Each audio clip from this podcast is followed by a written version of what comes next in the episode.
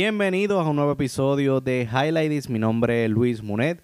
Y antes de comenzar con el episodio de hoy, los invito a que me sigan en las redes sociales. Me pueden conseguir en Facebook e Instagram como Highlights Pod, en Twitter como Highlights PD. Y pueden entrar a la plataforma de, del podcast per se, al, al website que se llama highlightspodcast.com. Y ahí pueden ver toda la información necesaria y todo lo que estén buscando relacionado al podcast. En el episodio anterior eh, estuve hablando un poco sobre los comienzos de Netflix, eh, la compañía, ¿verdad? Que todo el mundo conoce y la realidad es que todo el mundo conoce a Netflix por el producto final, por la serie, por la aplicación, por los premios que ya han, ah, han tenido. Y, pero es bien raro conocer cuál es la cultura, cómo se trabaja allí dentro, qué es lo que realmente pasa detrás de, ¿verdad? De, detrás de, todas las películas que salen y todas las series que salen. Eso es un trabajo y eso es una compañía que tiene su gente, tiene sus empleados y, tiene una cultura. Y de eso es lo que se trata el libro. Yo voy a estar hablando eh, sobre los highlights del libro. Voy a, voy a estar mencionándole un par de cosas. Y entonces, nada, este, comenzamos. Este, muchos de los problemas que eh, de los empleos tradicionales. Mira, esto es que eh, son operados por generaciones viejas y rápido, mano, juzgan a, los, que son generaciones milenias o los Z, les dicen rebeldes. A mí me ha pasado en el trabajo que, nos llaman como que a ah, tres millennial, como que eh, eso, eso pasa mucho en, los empleos tradicionales.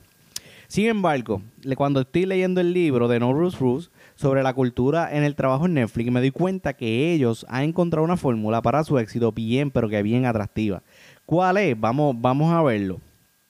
Mira, como yo les mencioné en el episodio anterior, Netflix es una compañía que hoy tiene mucho peso en la industria del entretenimiento. Para el 2019, ya su película, mira esto, su película, su, su film Roma, había sido nominada como mejor película y ganó tres Oscars. O sea, estamos hablando de que de ser una compañía de rentas de videos por email eh, por mail, por, por website, que con solo 100 empleados, esto fue para el, para el 97, y mil suscriptores, hoy en día sobrepasan los 167 millones de suscriptores y están en 190 países y territorios. Eso está, brutal, impresionante, ¿verdad?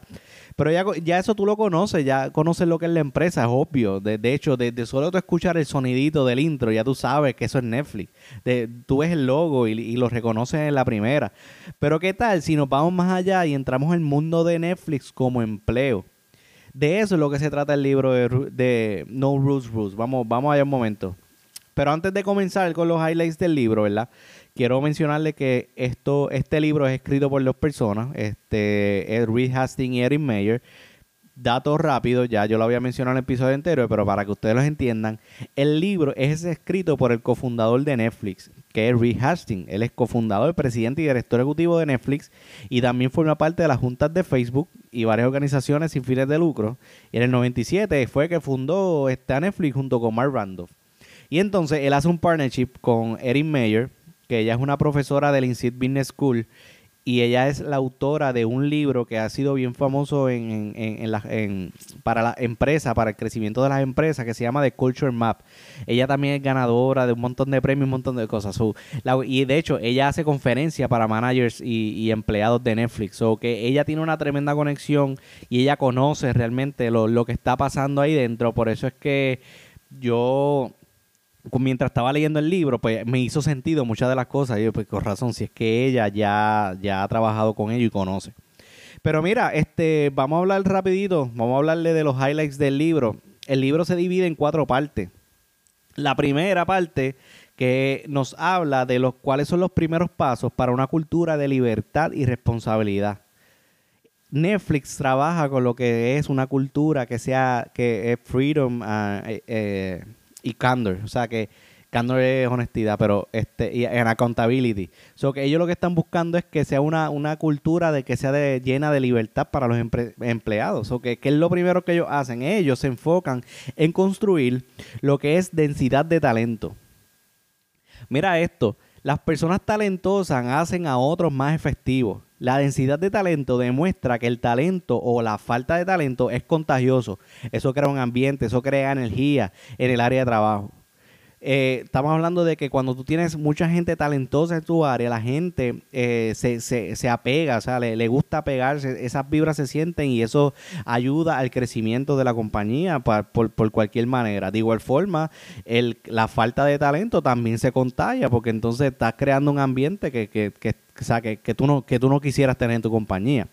Pero mira esto interesante, para el 2001 en Netflix ellos tomaron unas decisiones bien serias en la compañía, donde ellos hicieron un layoff, ellos de despidieron un montón de empleados y ¿qué pasa? Pues tomaron un riesgo altísimo ya que pues no contaban con las personas talentosas suficientes. Luego de esa movida, ellos se movieron a contratar talentos de alta densidad y eso ocasionó un cambio de cultura increíble en la organización. Estamos eh, eh, en el libro, ellos mencionan ejemplos, ¿verdad? De que de que pues mucha gente no quiere, cuando, cuando pasa este layoff, pues mucha gente empezó a renunciar a Netflix, o sea, ya no, o sea, estaban asustados. Pero qué pasa que se quedaron uno que eran, se quedaron como un par de empleados, pero los que se los que se quedaron eran los top, eran los mejores empleados, eran los mejores, los más talentosos. Y con ellos empezaron a construir este grupo de nuevos talentos y cada vez que hacían las entrevistas ellos se enfocaban en traer lo mejor y lo más duro a la compañía. De hecho, ellos dicen que el 80% de sus empleados son altamente talentosos y el 20% no son tan talentosos, son, pero son muy buenos, pero se, se contagian con, con, la energía de, de, de ese 80%. Eso, eso está brutal. So, que ahí saben, ¿verdad? La calidad de los videos, de estas cosas, las películas que salen, es porque tienen los mejores trabajando para ellos. Otra cosa que hacen es, ¿verdad? para, para esa primera parte es que incrementan la honestidad. Ella habla, habla lo que realmente piensa con intención positiva. Esto es interesante. Esto fue una de las sesiones que a mí personalmente me voló más la cabeza. Porque nosotros estamos acostumbrados a ser juzgados cuando tenemos opiniones diferentes. Y, entonces nosotros no nos atrevemos en los trabajos, en nuestros empleos tradicionales, no nos atrevemos a decir las cosas. Netflix tiene en su cultura que si tienes un feedback, no importa en qué dirección sea, hacia arriba, hacia abajo, hacia el lado, hacia el, para el, un feedback para el, CEO, un feedback para, el empleado nuevo, acabadito de llegar, pues ellos, su cultura lo que ellos dicen que no te quedes callado. Y si te callas es una falta de ética y puede, y puede ser hasta despedido. A ese nivel. Ellos crean, ¿verdad? Ellos crean este ambiente donde tú tienes que hablar. Eh, de hecho, había unos ejemplos que la misma Erin Mayer, ella estaba en una, ella le chocó porque ella está dando una conferencia y entonces en la misma conferencia una persona levanta la mano y empieza a decirle, ah, lo que pasa es que este... Uh, y le empezó a dar un feedback, le, empezó a dar un comentario de que tú, como de la forma en como tú estás presentándote, eso beneficia más a los que son norteamericanos, pero los que son de otras culturas. O sea, y ella se quedó en shock, como que espérate, no, no, yo no me esperaba esto en plena reunión. Pero luego ella habla de que tampoco fue algo que, que la hizo sentir mal, sino que fue una crítica constructiva fue una crítica que, que fue al momento, sí es fuerte, pero ella supo, la supo manejar. O sea, son dos cosas diferentes. Pero esto dice, ellos dicen que dar feedback en Netflix es bien importante. Reed dice, el ciclo de dar feedback es una de las herramientas más efectivas para incrementar el desempeño. Los feedbacks ayudan a prevenir malos entendidos, crear ambiente de corresponsabilidad y reduce la necesidad de tener reglas y jerarquía. Eso está bueno porque eh, estamos hablando de tú estás en la compañía y tienes que decirle algo a tu jefe que tú piensas, por ejemplo, si tu jefe está tomando unas decisiones que tú entiendes que no son beneficios para la compañía, pues ahí tú, por lo menos en Netflix, tú tienes la, la, la, la puerta abierta para tú entrar allí y decirle, mira, lo que tú estás tomando decisiones, eso no, eso no debe ser así, por esto, esto y lo otro. O sea, es un feedback sin faltarle respeto. Y ellos lo conocen. No sé acá, ¿verdad? En el trabajo, en el empleo no tradicional, si yo voy a donde, a donde mi jefe o donde voy a, alguien, al director de la compañía, decirle, la verdad es que las decisiones que tú estás tomando, eso no puede ser así. Pues, y le explico, pues ahora Dios me votan. Eh, son, son, son ambientes, son ambientes diferentes. Pero, pero nada, eh, eh, de eso es lo que se trata el libro, que es lo que ellos están haciendo para, para ellos reinventarse y ellos, y ellos tener el éxito que están teniendo hoy. El otro punto, la, dentro de ese primer paso, de ese primer bloque, ellos lo que hacen es que eliminan controles. Luego de construir el talento y la honestidad, ellos se mueven a mover ciertos controles. Mira esto, a Reed le encanta irse de vacaciones cuando le da la gana, el tiempo que le da la gana. Es impresionante que la misma Erin Meyer, cuando ella está hablando de Reed, eh, menciona que para hacer una reunión con él, era bien, o sea, es bien difícil conseguirlo porque él siempre está de vacaciones. Por eso es que Netflix tiene una política que es no vacation policy, o sea, no una política de no vacaciones. En arroz habichuela, esto es que no te, o sea, esto no es que no te permiten vacacionar, por si acaso, no, no, es que no te dejan coger vacaciones, sino lo contrario. Vete de vacaciones cuando te dé la gana sin tenerle que pedirle permiso a nadie, así literalmente. O sea, tú no tienes que ir a una hoja y, y decirle, mira, de tal fecha a tal fecha yo voy a estar cogiendo vacaciones y tener que pasar eso por un proceso de aprobación. No, no, no, eso, eso allí en Netflix no existe. Se escucha sencillo, pero relax, tampoco eso es así de fácil. Esa, esta fue una de las sesiones del libro que es obvio que es lo más que impacta, porque eso no es algo común que uno ve en las empresas. Rick nos dice que el valor de trabajo creativo no se puede medir con la presencialidad. Y esto es una realidad súper o super total, una, una realidad total. Yo, yo que trabajo remoto, en, en estos días de pandemia que he trabajado remoto, yo me he dado cuenta que a veces hasta haciendo menos horas de lo que se supone, porque uno se supone que trabaje de 8 a 5, uno trabaja este, las 8 horas de día. Yo me he dado cuenta que a veces hasta trabajando menos, remoto en mi casa, he sido hasta más productivo que estando esas 8 a 12 horas metido en, la, en, manufactura, allá en la fábrica.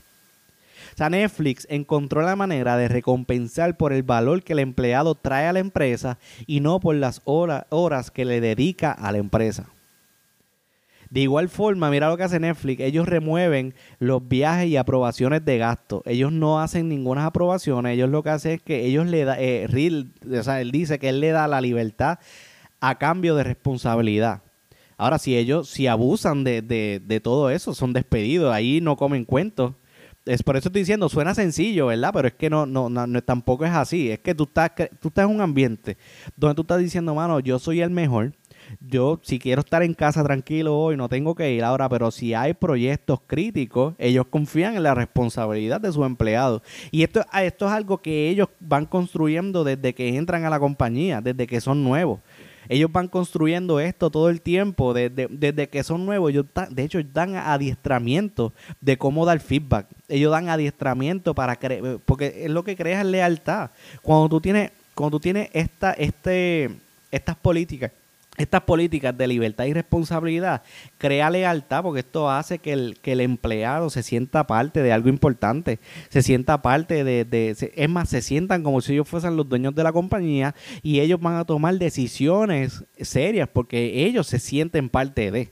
Ah, es, es bien, la dinámica es bien diferente. Yo lo que estoy haciendo es dándole los highlights del libro si quieren entrar más detalle, pero es bien recomendable que se lean el libro para que, para que vean cómo lo hacen, qué es lo que hacen y todo eso. Pero es, es, brutal, está bien, está bien interesante eh, el tema. Entonces, la segunda parte, el segundo bloque, ya vimos que la primera es más como, como, como un set de, preparación. Eh, la segunda parte son los próximos pasos para, para hacer una cultura de libertad y responsabilidad, para, para fortalecer la densidad de talento pagan más que el resto del mercado. Ellos tienen, ellos dicen, yo me voy, yo me voy a asegurar que la gente que trabaja aquí reciba su salario más que lo que paga el mercado, que el resto del mercado. Ellos a decir, yo te voy a pagar lo que tú te mereces que te pague. O sea, contramano, si tú sabes que tienes los mejores em, eh, empleados en tu empresa, tú tienes el mejor equipo en tu empresa, los mejores talentos, la gente más leal, ¿tú no le pagarías más?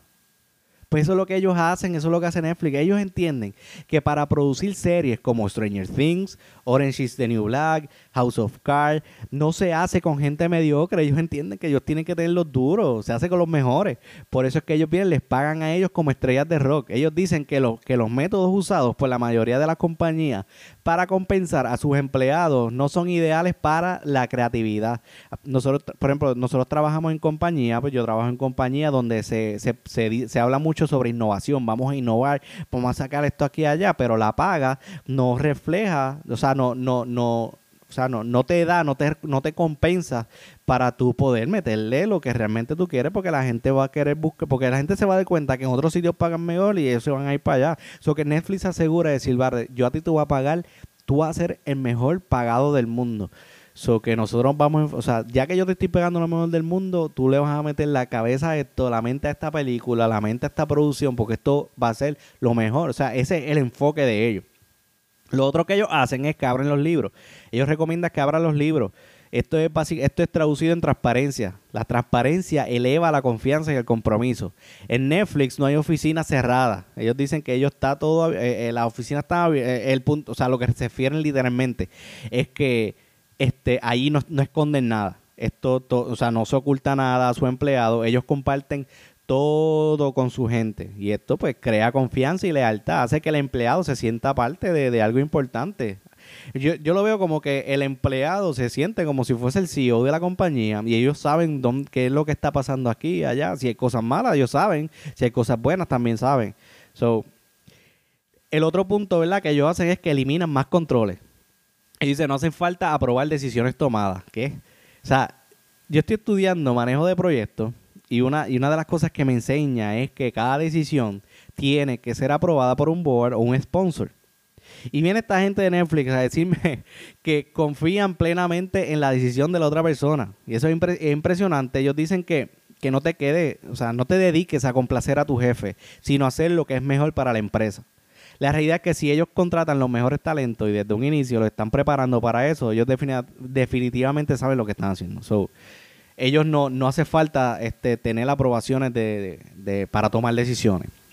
La tercera parte la tercer bloque es que cuáles son entonces, ok, ah, chévere, esto es lo que hacemos, pero cuáles son las técnicas que ellos utilizan. Técnicas para fortalecer una cultura de libertad y responsabilidad.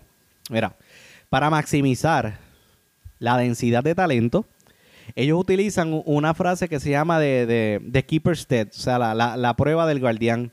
En Netflix se busca crear equipos sólidos y aplicar lo que es el Test a todo el mundo. Una de las técnicas que ellos utilizan es preguntándole al manager si la compañía pierde a tal recurso, ¿se hace todo lo posible por retenerlo o se busca un reemplazo? So ellos lo que están, ellos, perdón, ellos lo que están diciendo es, ok, tú tienes tal persona. Esa persona, si se, si esa persona quiere renunciar, y eso se hacen esta pregunta, este, por eso se llama la prueba de, de, la retención, de, de, la, de Keeper Test. Eh, ok, tú tienes ese recurso ese recurso vale la pena darle un aumento, ese recurso vale la pena este, darle un bono para que se quede o está bien que se vaya. Si tú, si tú dices, ¿verdad? Si tú dices que este no, pues está bien que se vaya, pues entonces ya tú estás diciendo que esa persona pues es mejor que se vaya porque le va a hacer un daño a la compañía si se queda. Ahora, si es un asset, si es una persona que es de alto valor, y tú entiendes de que hay que pagarle o hay que darle un bono, hay que hacer algo para retenerlo, hazlo porque sabemos que eso es por el bien de la compañía. Y esa es la prueba que ellos se hacen. Por ejemplo, si una persona quiere renunciar mañana, la pregunta es, ¿intentarías cambiar su opinión? ¿Aceptarías su renuncia? En Netflix tienen una costumbre de que si tú eres empleado y estás, y, y, estás sintiendo ansiedad, te impulsan a usar lo que se conoce como el de Keeper Test Prom. Por ejemplo, le preguntas a tu jefe, o sea, tú le preguntas a tu jefe, si, tú, estás pensando, si yo estoy pensando en renunciar, ¿cuán fuerte tú trabajarías para retenerme? O sea, esa pregunta ayuda a saber si eres bueno o no. Si el jefe te, te dice, yo, hago lo que sea para retenerte. O sea, que eso te, te, calma un poco y tú dices como que, coño, esta gente sabe lo, o sea, o sea, saben lo que tienen, me reconocen como un asset. So, estos son, o sea, son técnicas que se utilizan para saber si hay un recurso que hay que retenerlo o hay que buscar un reemplazo. El otro punto dentro de esta tercera técnica, de este tercer bloque, es, para maximizar la honestidad, el ciclo del reconocimiento, que es lo que estaba mencionando ahorita que, que, Reed decía, que es el, eh, el ciclo del feedback. Algo curioso aquí es que ellos no creen en el performance review. O sea, yo, tampoco creo en eso. ¿Qué, es eso? Ese es el, review de desempeño que hacen eh, al empleado al final de cada año. Esto lo hacen muchos de las compañías. Eh, el jefe escribe las fortalezas y debilidades del empleado junto con un ranking que le dan. Eh, casi siempre va el ranking que si este si cumplió, si no cumplió o si excedió, cosas así. Y luego se lleva a cabo una reunión para discutirlo con el empleado. Personalmente, a mí no me gusta este tipo de evaluación. Yo, o sea, porque a mí esto no demuestra nada. Y esto es algo que yo siempre lo he dicho, siempre, siempre que a mí en el trabajo me toca lo, ah, el, el annual performance y tener que escribir todas esas cosas. Eh, a mí, como que yo digo, esto, esto a mí, esto no demuestra nada, esto no demuestra quién es el empleado, esto no demuestra el valor, esto no después, no, no voy a entrar en ese tema porque si el jefe mío escucha el podcast, me va a dar problemas. sin embargo, Reed comenta que desde el principio a él no le gustaba ese tipo de evaluación porque el reconocimiento, o sea, el feedback, viene de una sola persona, que es tu jefe, y va en una sola dirección, hacia abajo, o sea, de tu jefe a ti. Ellos, ellos buscaron otros mecanismos que no se basaran en una meta anual de la compañía y, y siguiera la misma línea de dar feedback por todos lados. Y entonces, ¿qué es lo que ellos utilizan dos mecanismos? Y uno lo que se llama es la forma escrita 360, que tiene un, concepto bien chévere. Es como una, es como una hoja donde, o sea, dice start, start, stop and continue. Dice, en Netflix utilizan un mecanismo que llenan una hoja diciendo de quién le gustaría recibir feedback. Ponle que tú estás aquí tú dices, mano, a mí me gustaría recibir feedback de José, de Juan, de Miguel, de Sonia, de, y mencionas toda la gente que a ti te gustaría que esas personas dieran feedback tuyo.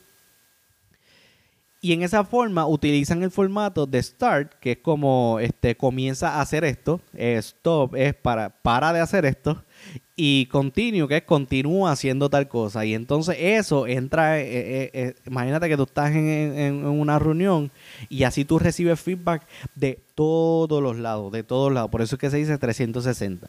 Otra cosa que hacen es el 360 en vivo. Y esto ya es un salón, imagínate que, que, se van fuera de la planta, es una, puede ser una cena, fuera de las facilidades, eh, obviamente siguiendo las guías que ellos tienen para dar feedback, que si vas a dar un feedback, el feedback sea un feedback productivo. Ellos dicen que, de hecho, una de las cosas que ellos dicen es que si un feedback negativo bien elaborado eventualmente se, se, se construye o se convierte en algo que puede crear un impacto. So que ellos, ellos tienen ya su mecanismo y su forma de cómo darle esos reconocimientos. Y entonces ellos, cuando están reunidos ahí haciéndolo en vivo, imagínate, tú en un salón, un montón de gente, vamos a darle feedback aquí a, las personas en vivo. Y ellos lo que dicen, eh, ellos comienzan a dar los reconocimientos y ellos hacen, ok, va a ser un 25% positivo y el otro 75% es de desarrollo. Eso está, eso, e, eso está bien interesante. De hecho, yo, yo pienso que, que esto es un mecanismo que las empresas tradicionales por ahí deberían adaptar porque nosotros ya estamos moviendo en un, mundo diferente. Ya, ya hoy, yo pienso que ya hoy no se trata de, de, de ir a la compañía y el sí señor, sí señor, dale, dale, eh, jefe, hago esto. Y entonces eso se vuelve como que muy, eh, yo lo veo muy esclavo. Entonces estamos hablando de que si estamos en una en un mundo donde todo está innovando, ¿por qué no, inno, por qué no innovamos el, el, modo de operandum de, de las empresas? Y esto es uno de ellos. Por eso es que a veces cuando o sea, yo estoy en la compañía, yo soy uno de los más rebeldes, yo a mí no me importa, yo no, yo no soy un lambón, yo no estoy eh, buscando este, ay Dios, el que, el que más presencia tenga, o sea, a mí eso no, eso a mí no me, y por eso es que dicen, ah, que él es millennial. Eso no tiene nada que ver estamos, buscando es que este nada, el punto es que el, feedback, yo pienso que el feedback para uno poder crecer, uno tiene que recibir, de todos lados. Algo que yo hago personalmente, y es que yo busco feedback de todos lados. Y esto lo, yo lo hacía antes de haber leído el libro. Yo personalmente, yo hablo con, yo cito unas reuniones con, con, todo el mundo, incluso hasta con personas que se están reportando a mí y yo me siento con ellos y para que me digan su feedback. El otro día, después de haberme leído e, esta sesión, en una reunión yo dije, mira, si ustedes tienen un feedback hacia mí, en confianza, mi, mi oficina está abierta, mi puerta está abierta, ustedes pueden ir donde mí a decirme lo que quieran. Yo aquí no tengo ningún, ningún problema con eso. Y tú sabes que hubo gente que fue donde mí y me hablaron muy bien, tampoco nunca me faltaron respeto, pero ellos me dieron ciertas cosas que yo dije, coño, tiene mucho sentido eso, gracias por el feedback, me gusta. Y entonces empecé a implementarlo y la conexión que yo he tenido con esa gente ha aumentado. So que, si, o sea, si tú quieres crear conexión con tu gente realmente y tú quieres crear lealtad con tu gente, mano, atrévete a un día a decirle, dame feedback, dame feedback y yo, no, y yo me voy a quedar callado para que, tú veas, para que tú veas el cambio que eso va a traer. Entonces, el otro punto dentro de es este, eliminar más controles que lo que hace es, ellos recomiendan, dice, lidera el contexto, no los controles. muchas compañías que tienen una jerarquía piramidal acostumbran a que cuando se van a tomar decisiones serias, el empleado tiene que buscar una aprobación al jefe o más arriba en la cadena, al, vicepresidente, o sea, siempre hay alguien más arriba que es el que tiene que tomar esa decisión seria. Por ejemplo, si son decisiones eh, financieras, etcétera, pues el de arriba es que las tiene que tomar. Eso se llama control de toma de decisiones. Lo que hace Netflix es que se enfoca en trabajar duro el tema de densidad de talento y honestidad para darle las herramientas a su gente y sean ellos los responsables de tomar decisiones por la compañía. O sea, eso se le conoce liderar el contexto. Ellos, ellos, o sea, yo que trabajo en una compañía como ingeniero, esto es algo que se ve bien a menudo en las compañías.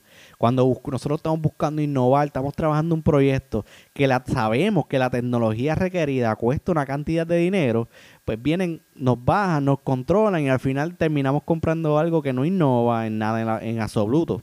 O terminamos comprando, terminamos comprando este, qué sé yo, un una tres potes, tres potes es un carro bien, bien chippy, bien, bien porquería, eh, para los que tengan tres potes, eh, disculpe, pero para hacer la comparación, para hacer la comparación es que me están diciendo, yo, yo necesito un Ferrari y ellos me dicen, no, tú, si tú quieres viajar de aquí, o si tú, por ejemplo, si tú quieres viajar, este es un ejemplo sencillo, si tú quieres darte un viaje de aquí y de momento irte a Europa, Europa, ¿verdad? Y irte a las millas, pues ¿qué tú necesitas? Necesito un jet. Ah, está bien, no, pero lo que lo, con lo que tienes, para tú poder llegar, entonces lo que vas a hacer es te vas a tener un barco, un bote. O sea, tú, vas a decir, pero Tianche, pero ¿cuánto me voy a tardar en llegar? O sea, eso es el punto. En Netflix ellos lo que hacen es que ellos dicen, ok, si tú eres, si tú eres el ingeniero, si tú eres el owner de esto, o si tú sabes que esa película hay que hacer, hay una subasta y tú entiendes que por esa película, para nosotros poder producirla, hay que pagar 5 millones de dólares y tú dices, esa es la elegida, esa es la que es, y tú estás 100% seguro, ellos, ellos, no, ellos no van a decir, a ver, vamos a ver qué dice el CEO, a ver si, si acepta. No, ellos dicen, ellos están confiando en que la decisión que tú vas a tomar es la que es porque ellos reconocen que tú tienes el talento suficiente para traerle los beneficios a la compañía que está buscando. Así de simple.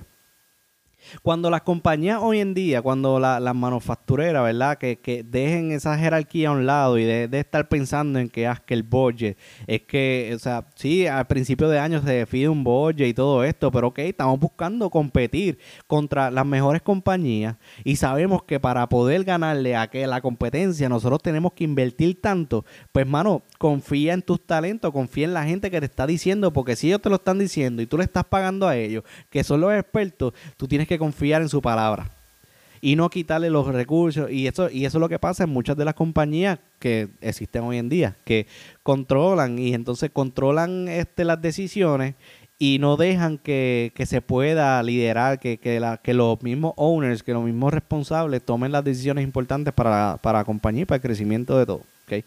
Pero nada, esto es algo, ¿verdad? Que, que, que o sea, no, no, es algo tan sencillo como implementar, pero tampoco, tampoco es imposible. Y entonces el último bloque, el último bloque es bastante sencillo, que ellos lo que dicen, ok, este, ya que tienes toda esta herramienta, ya tenemos esto definido, vámonos global. Lánzalo al mundo. Esta es una sesión que se enfoca en hacer como un mapa corporativo, en donde, o sea, donde está tu, tu, compañía, incorporar la libertad y responsabilidad en diferentes países. esta cultura de libertad y responsabilidad implementarla en diferentes países. Esto no es algo sencillo porque cada país tiene una cultura muy diferente y hay áreas donde hay que darle más empeño. Este, yo recuerdo este, cuando yo trabajé un proyecto donde yo tuve que viajar a China, a Chengdu, eh, para una transferencia, unos, un proyecto estamos trabajando trabajar con esa cultura fue bien retante porque yo soy de Puerto Rico. En Puerto Rico a nosotros nos gusta la fiesta, el bembé, o sea, a nosotros nos gusta no la cerveza, nos gusta pariciar, salir. Nosotros en el trabajo hablamos con todo el mundo. Nosotros es como es una cultura bien diferente. Yo recuerdo, como éramos un, grupo de boricua, nosotros entramos allí, damos a la compañía, nosotros, eso era un vacilón y hablamos para aquí, reírnos, y eso eran paveras y, nosotros, pues, o sea, nosotros hacíamos las cosas pasar. Nosotros, es una, el, boricua tiene, eh, tiene la costumbre en que hace las cosas pasar, pero también se las disfruta. Allá ellos no, ellos son bien G.I. ellos son bien, bien rectos, bien ok, y entonces tú los ves bien callados, o sea, la cultura es bien diferente. Y entonces, Pero, o sea, fue bien retante, pero no fue imposible trabajar con ellos. Fue bien llevativo, o sea, uno tiene que trabajarlo. Y lo más importante de todo esto es añadir eh, lo que recomienda en el libro, lo que recomienda este eh, es añadir a la fórmula, a la fórmula de, de, de honestidad, es añadir la palabra adaptación. O sea, como, este, como un modelo de honestidad a implementar. O sea, son diferentes culturas y el tema de adaptación es la clave aquí. Cómo tú te adaptas a esa nueva cultura, cómo tú haces que ellos se adapten a esta cultura. Y eso es un tema pues que la compañía lo tiene bien claro porque no es fácil. Hay cosas que ellos explicaban de que ellos hacían en los Estados Unidos y eso fue bien imposible implementarlo en otros países. Pero eso es normal. Todo se, todo se trabaja en cultura, es entender las culturas, las religiones, o sea, es, es un mundo totalmente diferente. No solamente tú te enfocas, eso es, ya, aquí estamos hablando, una vez tú tienes tu negocio establecido y, vas a irte global, pues entonces eh, te hacen diferentes recomendaciones de cómo llevar tu cultura, tus tu ideas a otras culturas y hacerlas implementar. Así que esas son las cuatro partes, esos son básicamente los highlights del libro.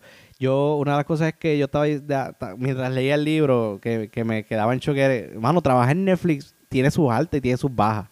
O sea, yo, yo pienso que trabajar en Netflix, o sea, tú puedes ser el mejor empleado del mundo. Tú puedes dar lo mejor de ti. Tú puedes hacer la compañía crecer y boom, de repente despiertas un día y tú no tienes empleo. Así, así de fácil, así de sencillo. Tú puedes llegar a la, a la oficina y de momento ver la carta y tú decir, pero, pero, pero, ¿qué pasó aquí? Y no es porque hayan problemas financieros en la compañía sino porque tus entregables, tus deliverables, no son lo, lo suficientemente impresionantes como, esperaba tu jefe. That, that's it. O sea, lo más seguro tú dirás, hermano, yo estoy haciendo lo mejor del mundo, yo estoy implementando, yo estoy trayendo la mejor película, pero de momento tus jefes dicen, ah, yo no esperaba, yo esperaba más. Paquete, te votaron. Así, así de sencillo. O sea, muchas de sus políticas pueden, pueden parecer impresionantes, de que tú, tú te puedes, o sea, si tú no quieres ir hoy al trabajo, tú no vas porque no, sabes, porque te da la gana quedarte en tu casa o porque tienes diligencia, no tienes que pedirle permiso a nadie, o sea, es como vivir en Disney, es el mundo perfecto. O sea, tú puedes, tú ves el libro como es, ah, todo, todo, todo, todo, todo es lindo, todo es precioso, pero como yo siempre he dicho, todo, todo lo bueno tiene su precio. Y eso para, y eso para mí es lo que lo hace especial, porque a, pesar de que, de que tiene sus retos y a pesar de que tiene sus cosas y a, y a, pesar de que tú tienes que estar seguro y tú tienes que decir, mano, si yo soy el duro, yo soy el que es. Y aquí está, tienes que estar seguro. Yo pienso que esa es una manera de que ellos utilizan que ayuda mucho a la innovación. yo pienso que eso saca lo mejor de cada persona y eso invita a la creación innovación. Eso, y, y pues, yo yo lo, yo, lo, yo lo vi como que yo me siento parte de importante, yo me siento parte de la corporación, yo me siento eh, como si yo fuera el CEO de la compañía. Pero de esa misma manera, de esa misma manera, si tú no, o sea, tú no demuestras lo que, es, lo que ellos esperan de ti, pues coge y te saca. Pero, nada, eh, para mí este libro personalmente abrió mi mentalidad más de lo que yo esperaba. En realidad, es que si la empresa donde tú trabajas eh, opera bajo un sistema viejo y obsoleto, estos cambios son no, no son fáciles de implementar. La mayoría de la gente son bien resistentes al cambio, o sea, sin embargo, hay cosas que uno como líder debe entender. El mundo está cambiando, esta no es la primera vez que yo lo digo, el mundo ya cambió y este tipo de información, este tipo de libro es muy poderosa, es bien valiosa porque a tu empresa le van a llegar o, a, tu empresa, a tu negocio o a ti como líder van a llegar personas jóvenes, inteligentes, brillantes y muy competentes y su lealtad va a ser definida por cómo tú los tratas y los haces sentir. Cuando uno se siente parte de algo importante y te hablan con honestidad, uno es capaz de lograr las cosas que jamás uno imagina. Eso es así. O sea, tú eres líder de grupo, tienes empleados a cargo, tú eres dueño de una empresa, tú eres dueño de tu propio negocio, este libro te va a llevar a otro nivel si lo estudias correctamente y aplica, y aplica lo que realmente se está enseñando. Esto es Highlight y Familia. Gracias por conectarse y estar ahí en, todo el episodio y estar hasta el final. Eh, me puedes conseguir en las redes sociales como Highlight Spot en Facebook e Instagram. En Twitter me puedes conseguir como HighlightsPD y puedes entrar a highlightspodcast.com, suscribirte, darle like a los episodios, ver toda la información. En, en, las plataformas de podcast también, dale follow, escribe un comentario para saber de ustedes, saber qué les pareció el episodio. Y sobre todo, que se cuiden, que tengan un excelente día y que esta información haya sido de gran valor para todos ustedes. Los quiero. Check it.